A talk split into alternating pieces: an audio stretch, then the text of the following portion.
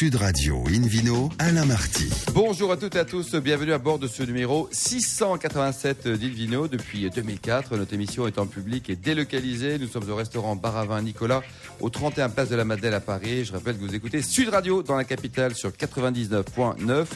Aujourd'hui, un menu qui, comme chaque week-end, prêche la consommation modérée et responsable. L'appellation Touraine Chenonceau, la Jura de Saint-Émilion. Le Vino Quiz sur invinoradio.fm et une grande question. Le prix d'une bouteille de vin est-il toujours justifié La réponse dans quelques minutes avec mes trois complices, Philippe Forbach, David Cobold et Vladimir Kaufmann. Bonjour messieurs. Bonjour. David, vous connaissez le, le mouvement euh, Vendange euh, solidaire, David ou Euh, Vladimir non, ou mais Philippe c'est- mais c'est prometteur. Ça, C'est c'est intéressant. Bon, on en parle avec notre premier invité, Romuald Cardon. Bonjour Romuald. Bonjour. Alors, avant de zoomer sur cette belle initiative, vous, votre job, c'est quoi? Vous êtes dans le vin depuis longtemps? Alors, ça fait 25 ans que je suis dans le vin. Euh, j'ai été caviste pendant 15 ans, Où ça? Euh, au Cave Le Grand pour démarrer. Donc Parce- à Paris? Voilà, à Paris, rue de la Banque, avec euh, Francine, ma tante. Oui, emblématique. Et Francine Legrand était ma tante, donc euh, j'ai appris avec elle. Et ensuite, j'ai ouvert ma boutique dans le 9e arrondissement. Et aujourd'hui, donc, vous travaillez avec une trentaine de domaines. Vous êtes agent de, de j'allais dire, de joueurs, de vignerons. oui, je suis agent. C'est un joli jeu, le, Mais le oui, oui, mais hein. c'est des artistes, donc euh, il y a un moment, euh, il faut, euh, il faut les soutenir. Et oui, oui, je suis agent euh, de 30 vignerons. Et vous les vendez un peu partout en France, euh, tout circuit Non, non, c'est euh, Île-de-France et restauration et caviste et grossiste. D'accord. Alors, on parle un peu de ce concept de vendange solidaire. Euh, Quelles sont les idées forces euh, l'isi- l'idée, c'est que suite à 2016, où il y a eu euh, un, ravage euh, à cause du, du gel et de la grêle, euh, avec un autre restaurateur, euh, Julien Foin, nous avons décidé de, créer cette association euh, à but non lucratif, dans le but de récolter des fonds pour les reverser à des vignerons qui, ont été touchés euh, gravement euh, sur, pendant euh, le millésime 2016. Donc la première récolte a été un, un bon succès. Euh, nous avons récolté 52 000 euros. Ah, quand même. Et l'argent, il, il vient d'où, Romuald? Alors- C'est quand même pas vous qui payez tout, quand même. Non, je ne paye pas tout, Bon. malheureusement. Euh, mais en fait, euh, on a fait une opération l'année dernière de trois semaines où les restaurateurs ont communiqué et sensibilisé leurs clients euh, pour euh, que le client verse un euro à chaque fois qu'il consommait une bouteille. Mais tout un chacun peut donner des sous. C'est-à-dire que si les, Exactement. les- les milliards d'auditeurs de Invino Sud Radio veulent donner 2 milliards chacun, vous dites pas non. hein. Nous ne dirons pas non, et Bah bien non. au contraire. Alors, euh, on réfléchit par rapport à ça. Alors, vous avez récompensé qui va récompenser? Vous avez aidé qui plutôt l'an passé? on a aidé déjà, on a fait un appel à candidature euh, des vignerons avec euh, une règle qui est d'avoir été touché à plus de 70% euh, au niveau de la récolte. Euh, c'est un domaine qui doit être d'une existence de moins de 10 ans. De moins de 10 ans, d'accord. Voilà, ou à peu près, enfin on n'est pas non plus euh, à un an près. Et euh, donc nous fait une proposition d'un projet qu'il a décidé de faire parce que économiquement euh, il ne s'en sort pas. Donc euh, il a décidé euh, peut-être d'acheter euh, des bougies pour le gel de l'année prochaine. Et il s'est avéré qu'en 2017 ça a Il été a une fallu. catastrophe. Il a bien fait d'en acheter. Et il avait bien fait d'en acheter. Euh, D'autres euh, avaient besoin de refaire totalement leur plantation parce qu'ils avaient des plants euh, jeunes qui ont totalement gelé. Euh, D'autres avaient besoin d'acheter du raisin suite à la grêle. Euh, donc en fait, c'est- vraiment un projet qu'on demande et non pas juste Mm. verser Parce de l'argent. euh, il peut y avoir aussi un côté un peu resto du cœur. Il y a aussi une pudeur chez le vigneron, Exactement. même en difficulté. Tout Il n'ose pas demander des il- sous il ose honnêtes, pas, quoi. Et ça c'est clair. On a été très confronté à ça, euh, où il a fallu solliciter les vignerons pour qu'ils euh, ils créent ce dossier parce que ça a été très compliqué. euh, Allez, on réagit parce que c'est quand même juste formidable ce qu'il fait Rebel. Hein, David Cobold Ça, ça, c'est une excellente idée. C'est vraiment formidable et il faut, faut vraiment le faire savoir euh, beaucoup plus largement. Euh, moi, ça me fait penser à un, un épisode en 2012. J'ai un copain vigneron, Raymond de Villeneuve, à, à Roquefort-la-Bédoule, en Côte-de-Provence, qui était grelé à 99%. Je crois qu'il a récolté 10, 99%. Il a récolté 17 kilos de raisin sur 25 hectares. Et là, il s'est créé un mouvement de solidarité, cette fois-ci entre vignerons, où tout le monde lui a donné du raisin. D'accord, pas des sous, mais du raisin, la matière non, première. du, quoi. du raisin, et il a fait une cuvée qui ne pouvait pas être sous sa bannière, mais qu'il a appelée grêle. Euh, il a fait un rosé et un rouge. Monsieur de deux cuvées hein. de rouge. Oui, non, c'est un type qui a beaucoup d'humour et qui fait d'excellents vins par ailleurs. Et ça l'a aidé à survivre. Sinon, il plongeait. Mhm. Philippe Forbrac Moi, C'est une très bonne idée que, finalement qui est, qui est née il y a déjà assez longtemps sous une autre forme. Parce que si aujourd'hui nous connaissons les confréries telles qu'on les connaît aujourd'hui, avec euh, des décorations, des, des, des- des cérémonies qui intronisent des gens qui ont- sont plus ou moins intéressés par le vin, à l'origine, les confréries viticoles étaient bâties pour ça. C'est-à-dire que c'était pour mutualiser les moyens et pour aider dans les années difficiles les vignerons qui avaient des problèmes. Donc c'est tout à fait une certaine logique qui existe déjà dans l'univers euh, de, de, de, la viticulture et dans le monde agricole d'une façon générale, mais en viticulture en particulier. Et c'est une très bonne idée de réactualiser finalement cette vision mutualiste des choses. Oh, bravo quoi. Qu'est-ce qu'on voilà. Oui, effectivement, c'est complètement dans la dans, la veine d'aujourd'hui avec euh, tous les outils qui permettent au financement participatif. Et je crois qu'il faut que tout le monde ait une cause. Et les vignerons sont une excellente cause. Et aujourd'hui, donc Romal, vous avez trois dossiers en cours, c'est ça de, donc là, actuellement, on a trois dossiers euh, parce que évidemment, euh, quand 2017, euh, les premiers dégâts ont été faits au mois de mai, donc tout le monde a, commencé à réagir parce que. Vous nous rappelez un peu le contexte du mois de mai qui était, qui était douloureux. Alors, au mois de mai, ça a été énormément de gel. ensuite, il y a eu des parties grêlées sur juin, juillet dans le Beaujolais et il s'avère que euh, là, moi, dans mes vignerons, parce qu'évidemment, j'ai. Et Cognac aussi. Voilà, Cognac aussi. Et il y a eu aussi la sécheresse qu'on ne voit pas forcément au départ, mais c'est pendant les vendanges où toute dans la vallée du Rhône, la sécheresse, la coulure, qui sont des facteurs qui existent, mais euh, là, cette année, il y a une ampleur nettement plus importante. Donc ça, ça pose vraiment des gros soucis économiques. Et nous, ce que l'on a envie en tant que professionnels, si demain les vignerons meurent, euh, plus personne boit de vin. Hmm. Donc euh, ça serait triste. Et là, l'idée, c'est vraiment que euh, le côté professionnel se, soit sensibilisé pour réagir et aider ces vignerons qui, quand même, nous font vivre tous les jours. Bien sûr. Il y, a un jury là qui, décerne les, prix, c'est-à-dire que alors, donne un petit peu de sous en disant voilà, c'est Donc en fait, chaque vigneron estime à peu près ce dont il a besoin. Et à partir de là, nous, on est un collège, on est cinq, cinq personnes au bureau. Et on fait intervenir également des vignerons qui sont un petit peu des, ambassadeurs pour euh, avoir le côté technique. Parce qu'il faut savoir que nous, on n'est pas dans, le milieu de la production, donc on apprend des choses au fur et à mesure euh, qui nous permettent de plus évaluer, bah tiens, celui-ci va en avoir un peu plus besoin que lui. Donc après, si on peut donner à tout le monde, tant mieux. Quoi. Tant mieux. Euh, si on ne peut pas donner à tout le monde, il y a des bah, priorités. Bah, sur des... donner à personne parce que tout vidéo pensée se porte bien. Mais bon. Exactement. Pour terminer, Romuald, vous avez un site internet, une adresse pour Alors, vendange solidaire tout au pluriel.com où là, vous pouvez euh, faire des dons. Il y a un pot commun qui est fait. Euh, au fur et à mesure, nous mettons à jour la liste des, euh, des restaurateurs, des cavistes et de toutes personnes qui, jouent jeu, qui jouent le jeu.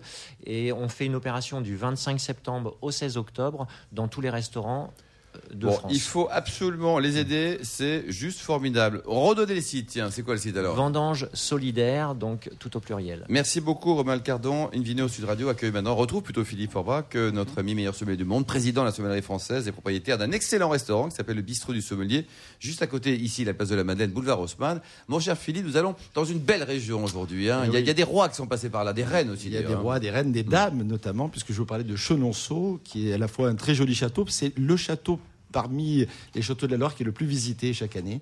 Il faut dire qu'il a un charme fou. Il a été euh, créé par Diane de Poitiers au milieu du, XVIe siècle. Une grande copie de David Cobbett. Entretenu ensuite par une autre grande amie de David et, de nous aussi, Catherine de Médicis. Et on l'appelle le château des dames parce qu'effectivement, ce sont d'abord des dames qui s'en sont occupées. Et puis il a une élégance rare. Ces arches qu'on évoque souvent qui surplombent le Cher comme ça donnent une ah, Vous connaissez côté majestueux oui, à ce très beau château. L'année dernière et euh, le tableau des Trois Grâces est dans la galerie du château. Exactement. splendide.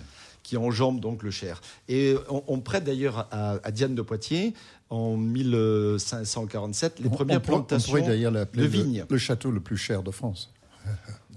Non, mais ça, l'humour anglais, on aime bien, David Cobol. Il faut écouter Sud Radio à Paris sur 99.9. Voilà, alors Philippe. C'est vrai, vrai que le Cher, le Cher de, part, de part et d'autre, est au milieu de ce vignoble, puisque tout. tout et, je pense d'ailleurs que David a raison, euh, même inconsciemment. C'est David a toujours raison par définition. Finalement, on est dans l'appellation de Touraine, qui est une appellation relativement large, et dans la hiérarchisation, on a essayé de déterminer des terroirs particuliers. ici, des zones plutôt argilo-calcaires à silex, mais seulement en droit à l'appellation Touraine-Chenonceau, les vignes qui vont vers le Cher.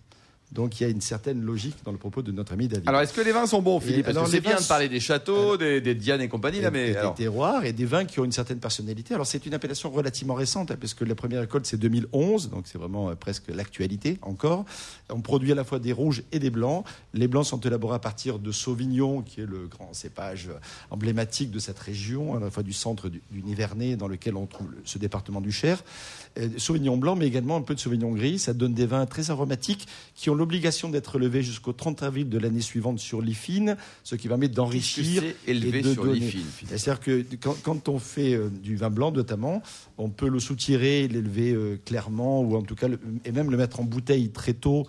euh, à partir du mois de décembre, c'est dans la législation de la plupart des appellations françaises, ou alors faire un élevage sur lit. L'appellation qui est la plus célèbre, c'est muscadet, qui élève sur lit jusqu'au printemps. Et là, et ça, ça nourrit les vins davantage, ça leur donne à travers l'hydrolyse des levures un peu plus de matière, de densité, et sûrement de complexité autolyse. également. L'autolyse, pardon, des levures. Et euh, le, c'est pas la motolyse, hein, parce que vous êtes plutôt spécialiste des motos d'habitude, David. Et donc, euh, le- finalement, ça donne un peu plus de, de caractère au vin, et ces vins euh, ont, ont- ont beaucoup de personnalité. Ça, c'est pour les blancs. Et pour les rouges, c'est le cépage aussi très ancien, qui s'appelle le Côte, qu'on appelle aussi euh, le Malbec dans d'autres régions, dans d'autres pays du monde, qui associé au Cabernet Franc va donner une densité à ces vins, une- du fruité. Euh, une- ce sont des vins qui, alors qui sont peut-être un peu durs dans la première année, mais qui rapidement donnent beaucoup de, de- de plaisir et de gourmandise. Ce ne sont prix, pas des vins de, de grandeur. euh, pas très cher. Ce- hein. Non, ce sont des vins. Alors, euh, ils, ils pourraient être vendus plus cher presque, parce que si on si on Faut le dire valorise doucement, ça, faut dans le la, dire oui, doucement. mais dans la, dans la logique de la hiérarchisation, ça devrait se vendre nettement plus cher qu'un Touraine normal.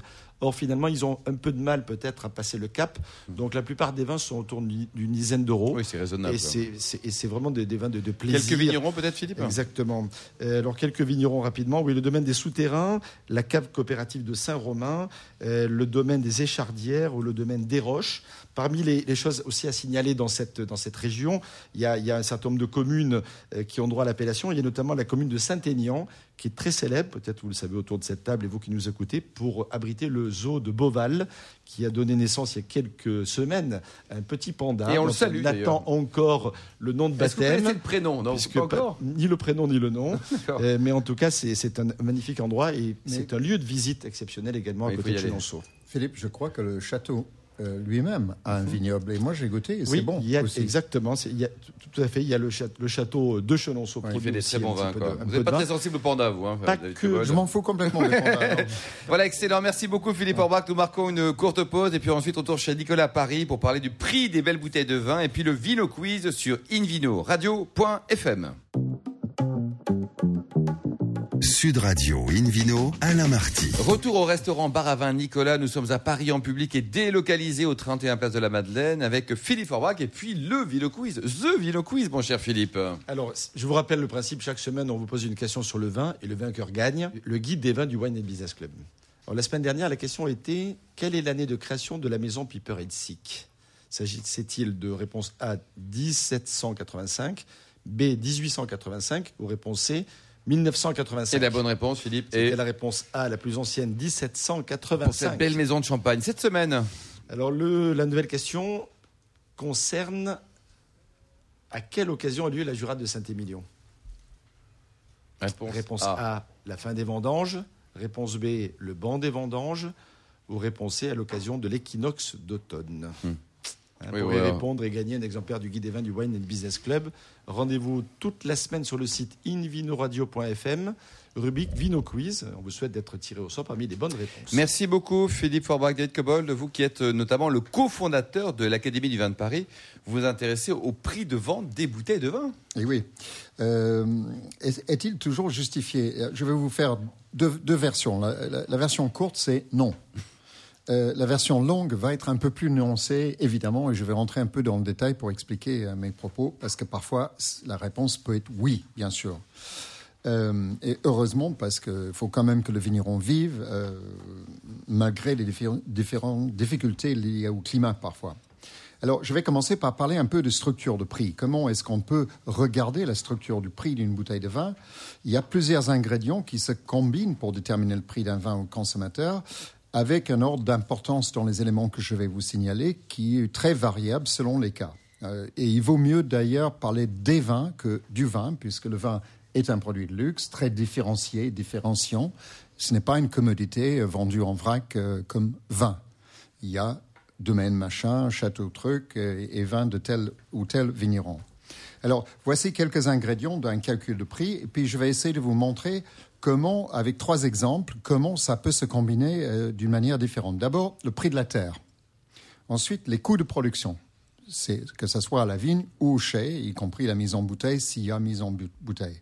Les coûts commerciaux et marketing du producteur, c'est-à-dire combien ça lui coûte de vendre une bouteille concrètement, euh, les frais de structure, etc.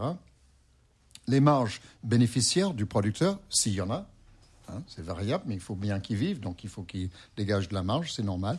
Le coût du transport, et enfin la marge du revendeur, qui est très variable. On va regarder les différents cas puisqu'évidemment, la marge d'un revendeur n'est pas la même chez un caviste ou chez un restaurateur ou euh, dans un grand euh, magasin de grande distribution. Alors, voici les exemples pour illustrer un peu comment ça se décompose. Vin numéro 1, ou vin A si vous préférez, il est produit dans une appellation peu prestigieuse, où le prix de la terre euh, avoisine les 15-16 000 euros. L'hectare, vous voulez dire hein, L'hectare pourrait, ça pourrait être Bordeaux, par exemple. Bordeaux Une partie de Bordeaux. Hein, enfin, c'est 50% de Bordeaux, c'est Bordeaux, Bordeaux supérieur, il ne faut pas l'oublier, il ne faut pas être oublié par les grands crus. Euh, ce producteur a ses vignes dans sa famille depuis des générations, donc il ne comptabilise pas le prix de la terre dans le prix de revient. Euh, c'est déjà amorti, si on veut dire. Euh, il a une faible densité de plantation, admettons 3000 pieds à l'hectare. tout est mécanisé et son rendement moyen est autour de 60 hectolitres à l'hectare, bon an, mal an. Il élève son vin en cuve, le commercialise assez jeune, avec une partie en caveau, une partie via des revendeurs. Son coût de production par bouteille, j'ai pris tous les éléments de calcul, y compris les taxes fiscaux, parafiscaux, les structures administratives, les bâtiments, pour un vin mis en bouteille, ne devrait pas dépasser 2,5 euros. Ça, c'est le prix de revient, David? Le prix de coût de la bouteille pour lui, pour le produire, habillé et tout. On tient compte de son temps? Pour l'instant, non On ne tient pas compte de sa marge, donc pas de son temps. Mais de ses salariés, éventuellement, oui, c'est dedans, les salaires et les charges. Euh, évidemment, ça va varier un peu en fonction de la taille de l'exploitation. Plus petite l'exploitation, plus élevé est le coût à la bouteille. Hein. Donc tout ça, c'est c'est pas. C'est une hypothèse, on va dire. C'est une hypothèse.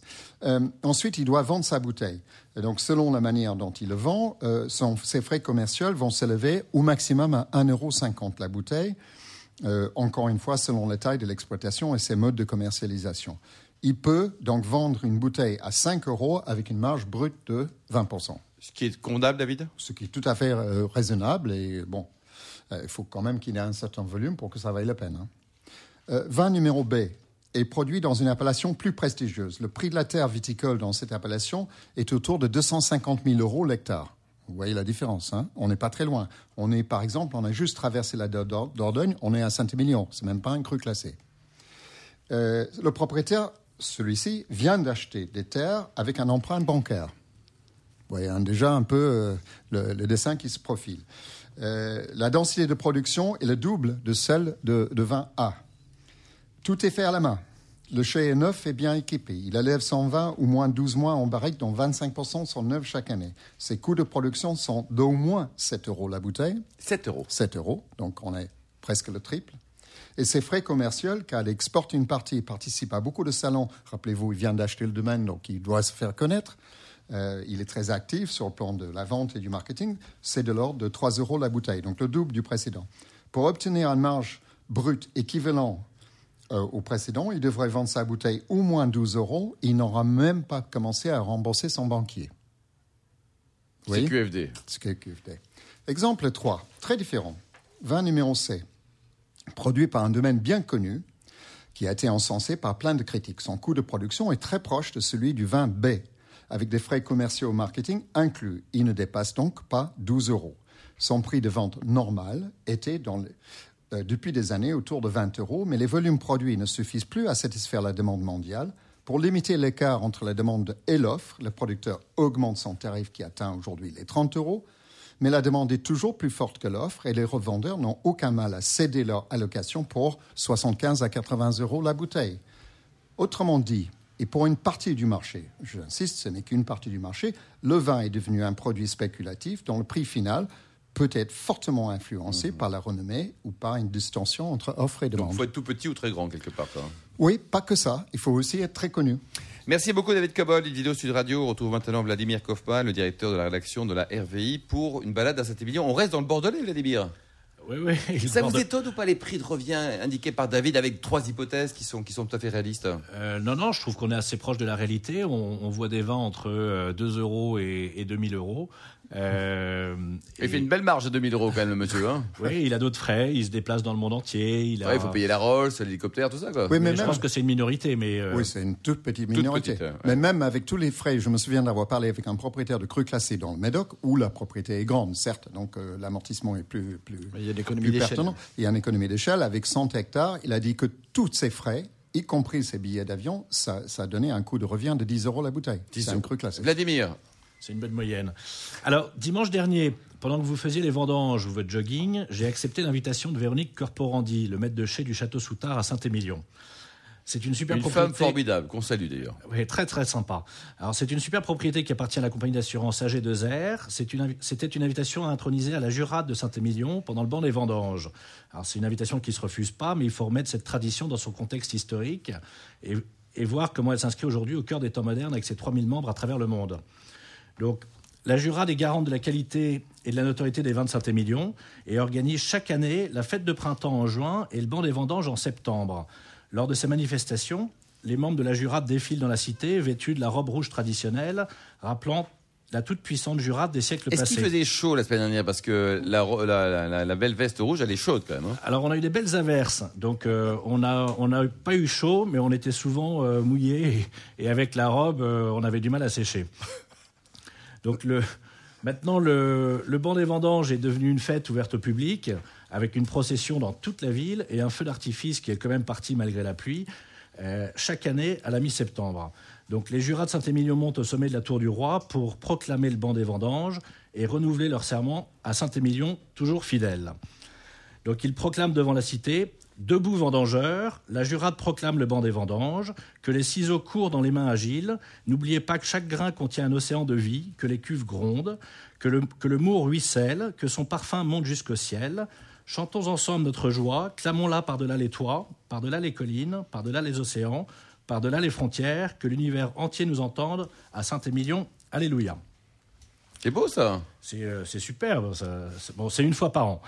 Et, vous, et vous le chantez, ça? Euh, non, c'est proclamé. Non, vous allez Oh. chanter, tiens, chantez un peu là, Vladimir, non Alors, a cappella, c'est pas facile. Bon. Euh, donc, alors, un peu d'histoire.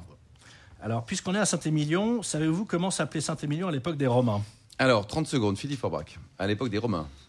1, Ça fait, Deux. ça fait longtemps. j'ai 3, oublié.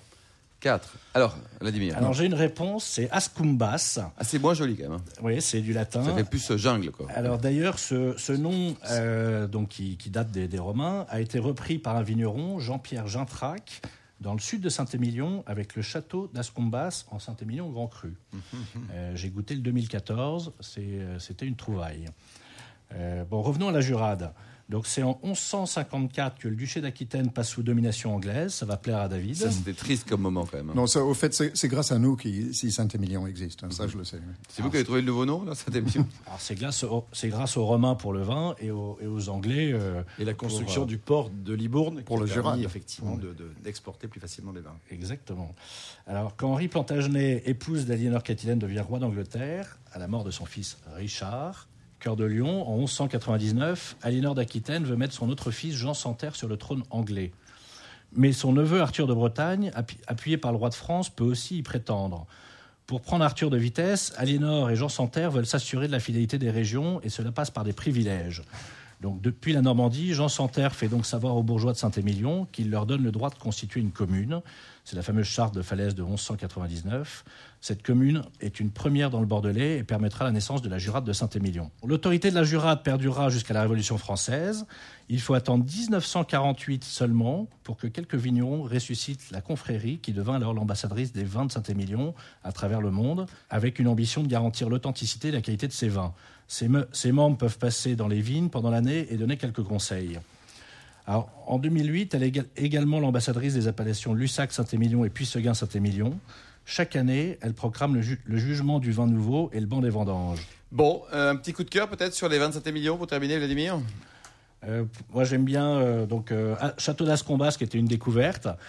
Château Soutard, bien sûr. Château Soutard, qui, est, euh, qui est vraiment collé à Saint-Émilion, c'est superbe. Et un petit coup de cœur, euh, Figeac, 89-90. Bravo, beau trio. Merci beaucoup Vladimir Kaufmann et bon vent pour la RVI. Fin de ce numéro d'Invino Sud Radio. Pour en savoir plus, rendez-vous sur sudradio.fr ou invinoradio.fm.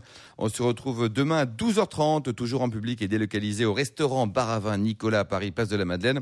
Nous parlerons notamment du Luberon, de Puccini également des bons vins pour accompagner le gibier. D'ici là, excellent déjeuner. Restez fidèles à Sud Radio et surtout, surtout, n'oubliez jamais, respectez la plus grande des modérations.